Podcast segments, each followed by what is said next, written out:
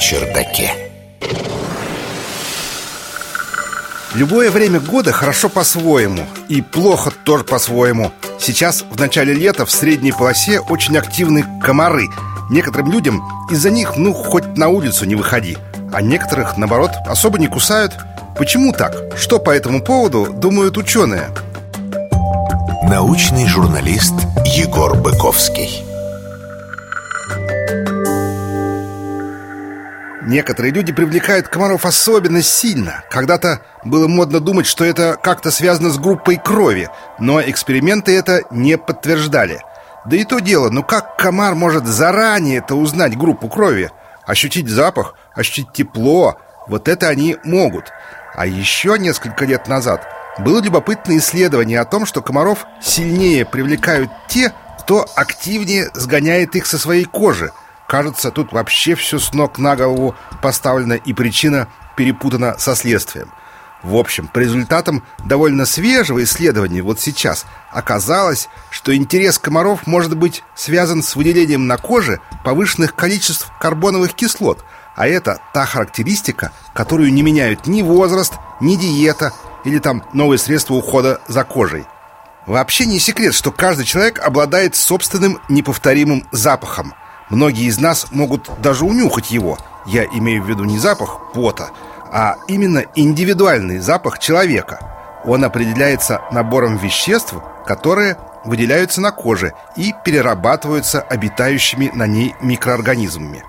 Лесли Восхолл и ее коллеги, которые написали научную статью для журнала Cell, проанализировали этот химический профиль у людей с разной привлекательностью для комаров – и обнаружили, что эти вот привлекательные люди производят повышенное количество карбоновых кислот.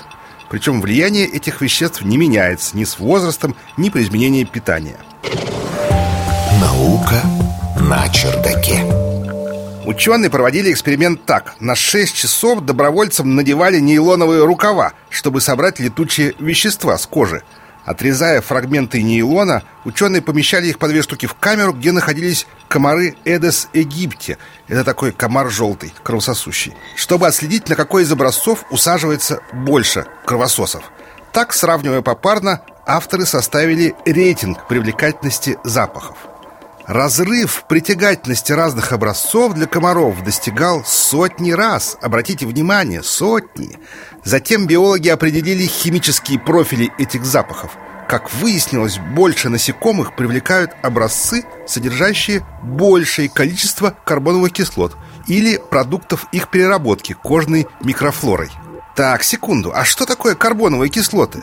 Это сравнительно простые органические соединения, входящие в состав секрета сальных желез. В коже людей они производятся активнее, чем у других животных, хотя точные количества могут заметно варьироваться и зависят от личных особенностей организма. Этот уровень у каждого индивидуален, и диетой или образом жизни его не изменить. Это, кстати, ученые тоже подтвердили. Они провели несколько серий таких экспериментов в течение года. И любимчики комаров так и остались их любимчиками, в кавычках, конечно. В общем, друзья, кому-то из нас повезло с комарами. И тут ничего не поделаешь. Разве что в состав репеллентов дополнительно вводить такие карбоновые кислоты, которые их ну совершенно не интересуют. Наука на чердаке.